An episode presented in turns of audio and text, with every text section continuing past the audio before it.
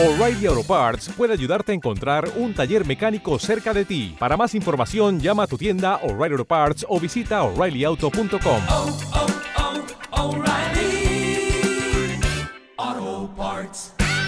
En el día de hoy, cautivo y desarmado el ejército rojo, han alcanzado las tropas nacionales. los diputados. Hay un, un teniente coronel que con una pistola sube hacia la tribuna, en estos momentos apunta. Es un Estamos viviendo momentos muy graves para nuestra vida democrática. Y en estas circunstancias quiero dirigirme directamente a todos. trenes de cercanías que circulaban Esto es Historias de la Historia. Dirige y presenta Fernando Lumbreras.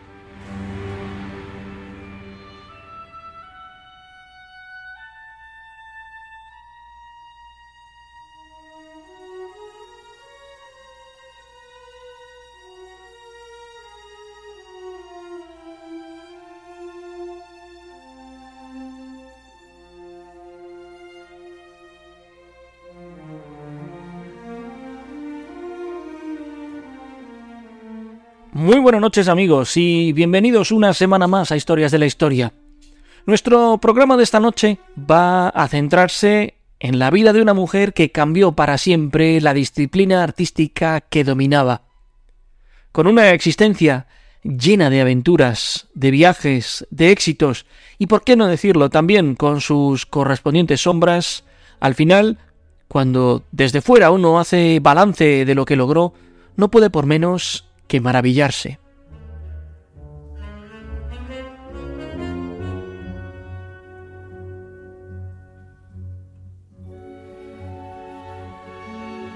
Esta noche le rendimos homenaje contando sus logros personales y profesionales.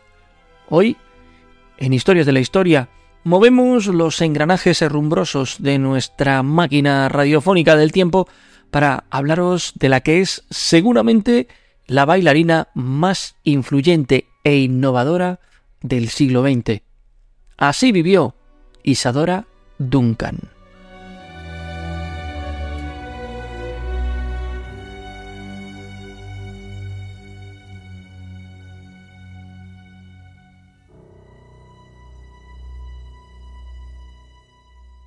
Los padres de Isadora llegaron desde Irlanda hasta California y se establecieron en la ciudad de San Francisco.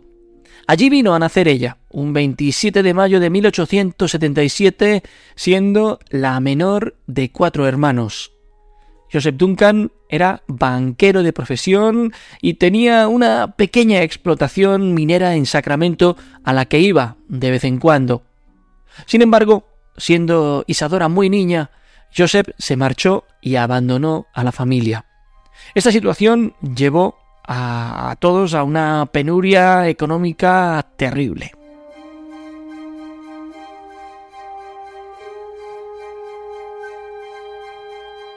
Dora, la madre, era profesora de piano y para sacar adelante a sus hijos decidió apostar por el emprendimiento. Daba clases de piano de vez en cuando hasta que un buen día decidió abrir una escuela de danza en Oakland, donde por entonces vivía con sus hijos.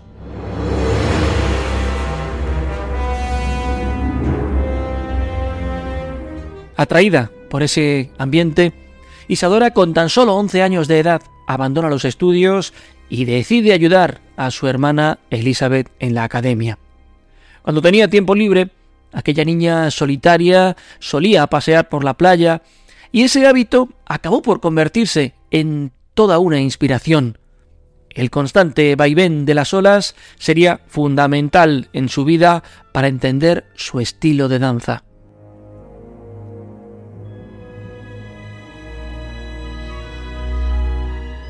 Siendo adolescente, la familia se traslada a Chicago, y allí fue donde nuestra protagonista aprende danza clásica. En aquella ciudad, no obstante, estuvieron poco tiempo, pues perdieron sus posesiones en un incendio. El nuevo destino de la familia fue la ciudad de Nueva York. Allí, Isadora ingresó en la compañía teatral de Augustine Daly. Esa experiencia le dio un saber estar sobre el escenario que la acompañaría el resto de su vida. Sin embargo, la familia también volvería a hacer las maletas con destino a Europa. Primero a Londres y después a París.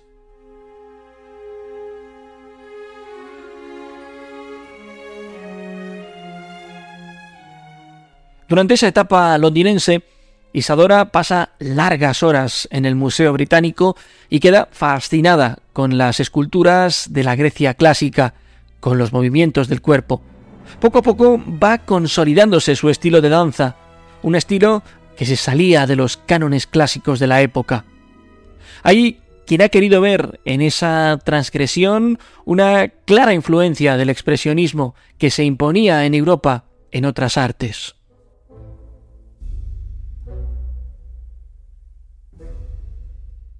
Consciente de que su modo de bailar era diferente, la bailarina se dedicó a estudiar en profundidad las técnicas que después marcarían gran parte de su trayectoria. Sus ejecuciones eran, en su mayoría, de temas clásicos, y esa nueva visión que les otorgaba era lo que llamaba poderosamente la atención del público.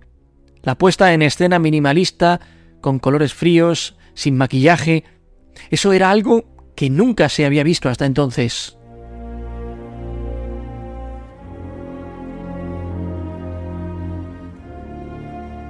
Era imposible que al público de la época le resultase indiferente verla bailar, o se la adoraba o se la odiaba. De hecho, en más de una ocasión hubo de tener que ser blanco de abucheos como en su gira por América del Sur.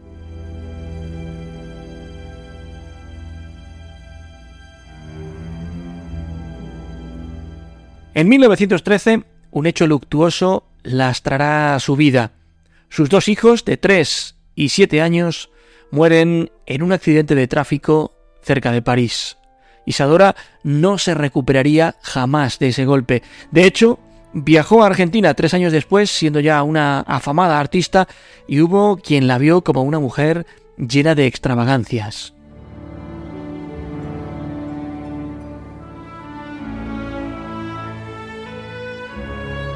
Los espectadores de su primer concierto el 12 de julio, recibieron las danzas de Isadora un tanto fríamente. El público porteño estaba acostumbrado al lenguaje del ballet, aun en sus formas renovadoras, como por ejemplo Nijinsky, que ya había sido todo un gran éxito en el Teatro Colón, pues resulta que, ni siquiera pudo competir con, con Isadora. A Isadora, la verdad que la veían a nivel de público pobre y muy limitada en cuanto a técnica. Pero sin embargo, a ella eso no le importó.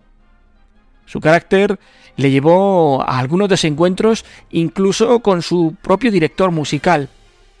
Dicen que en una de las sesiones quiso bailar música de Wagner y que el director de orquesta se negó en rotundo. De aquella gira por América del Sur guardó un triste recuerdo. Antes de partir para Montevideo, Isadora tuvo que dejar su abrigo de armiño y sus pendientes de esmeraldas como garantía del pago del hotel, pago que no podía asumir. La piel y las joyas habían sido regalos de su examante Paris Singer, un hombre extraordinariamente rico, heredero del imperio Singer de las máquinas de coser y que había financiado muchas de las aventuras artísticas de Isadora.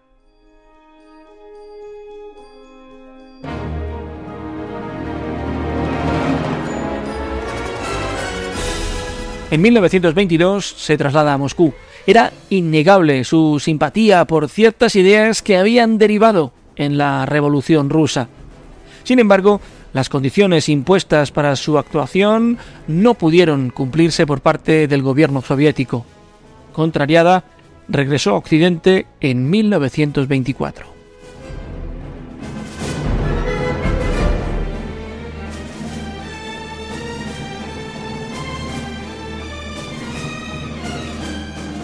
Se casó ya en la madurez con el poeta ruso Sergei Esenin, 17 años más joven que ella.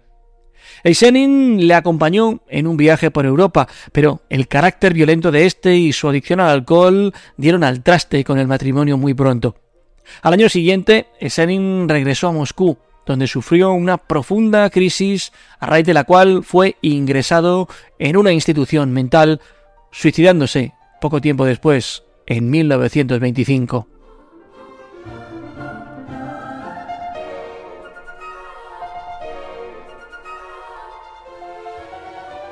La decisión de Isadora de ser madre soltera rompió con muchos de los cánones de la época.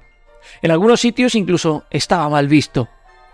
Más allá de acallar los rumores que hablaban de su bisexualidad, nunca ni afirmó ni negó serlo, pese a que se lo preguntaron airadamente, algo que hoy nos resultaría tremendamente escandaloso hacer.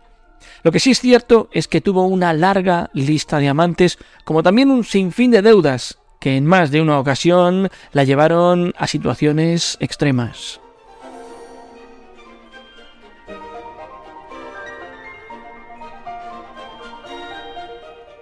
Más de una vez le propusieron escribir su autobiografía porque con una trayectoria tan interesante era seguro que se vendería como rosquillas. Hacia el final de su vida, la carrera de Isadora había empezado a declinar. Fueron para ella tiempos de serios problemas financieros y diversos escándalos sentimentales, acompañados por algunos episodios de embriaguez pública. Todo esto la fue alejando de sus amigos y de su público, y finalmente de su propio arte.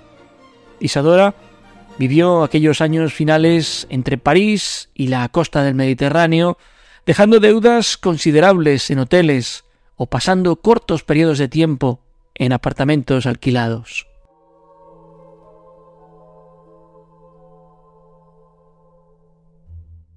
La noche del 14 de septiembre de 1927 se hallaba en Niza, en plena costa azul francesa, uno de sus amigos la invitó a dar un pequeño paseo en coche. Ella iba elegantemente vestida, con una chalina larga que prácticamente salía por la parte de atrás del vehículo. El infortunio quiso que, al poner en marcha el vehículo, la prenda se enredase entre los radios de la llanta y el eje del coche y la estrangulara. Tenía cincuenta años.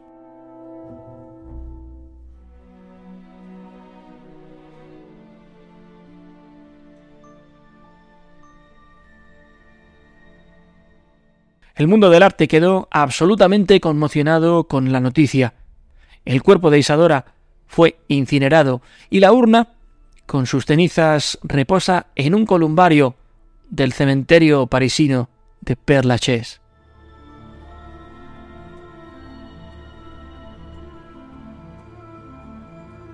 Muchos habrían de recordar con especial admiración su paso por los escenarios más importantes del mundo y por las técnicas innovadoras que puso en marcha, técnicas que ella misma había diseñado y preparado con especial cuidado, y sobre todo el valor de Isadora como bailarina llegó también en el hecho de que empleó las tecnologías de la época para hacer más importante sobre el escenario la figura de la bailarina.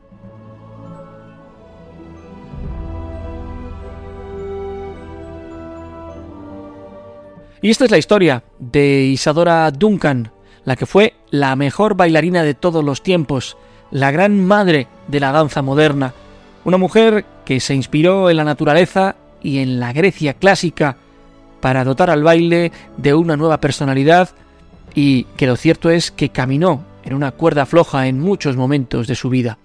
Esperamos hayáis encontrado interesante el programa de hoy. Estás escuchando Historias de la Historia. Dirige y presenta Fernando Lumbreras.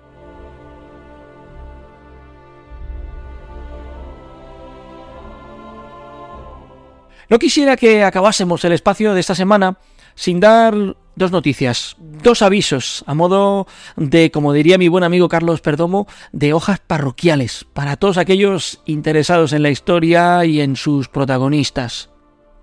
Esta semana se presentaba en Madrid la nueva temporada del parque temático de la historia Puy du Fou. Lo hacía con una bonita puesta en escena muy cerca del Museo Arqueológico Nacional y con unos protagonistas claros, los visigodos. Además, los periodistas que cubrimos la noticia pudimos ver en primera persona una de las colecciones que se guardan en ese magnífico edificio que os animo a visitar, tuvimos delante de nosotros el tesoro de Guarrazar, la obra maestra de la orfebrería visigótica, con sus coronas votivas y sus hermosos detalles de metales y piedras preciosas. No dejéis tampoco de visitar, si tenéis ocasión, el parque Pudufú, que es una verdadera maravilla y pone de manifiesto que para pasarlo bien no necesitamos el vértigo de montañas rusas ni nada de eso. Simplemente asomarnos a nuestra historia, a nuestros antepasados.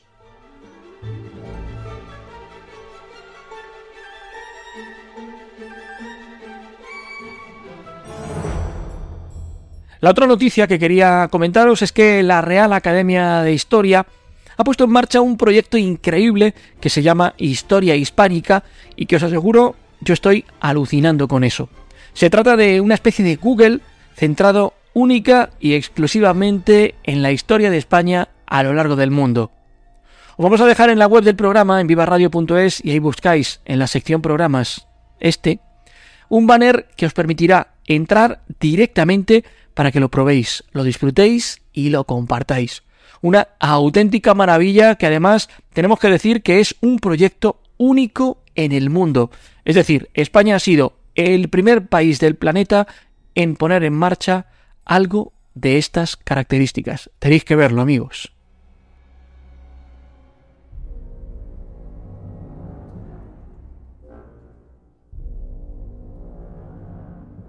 Y terminamos con un tercer avance. Ya sabéis que en este programa somos muy fans de los museos y que desde mañana sábado y hasta finales del mes de agosto podéis visitar por la noche el Museo del Prado y además gratis. Serán los sábados, ¿vale? El horario de estas visitas gratuitas serán desde las ocho y media de la noche hasta las once y media. Y prometo que me voy a pasar para disfrutarlo en primera persona y os contaré mis impresiones. Que si queréis, Podéis escribirnos también al correo electrónico del programa a vivaradio.es y podemos organizar una quedada para compartir juntos la experiencia. Hacednoslo saber si os interesa. Y ahora sí, llegamos al final del programa de esta semana, que ha sido un gusto poder acompañaros una semana más y agradecido con todas aquellas personas que se van sumando desde muchos lugares a esta comunidad que lo único que pretende es contaros las cosas tal cual pasaron. Ya vosotros sacáis vuestras propias conclusiones y, y vuestras opiniones. Por lo dicho, que volvemos la próxima semana, amigos. Como siempre, desde Madrid hasta donde sea que os encontréis, muy buenas noches y buena suerte.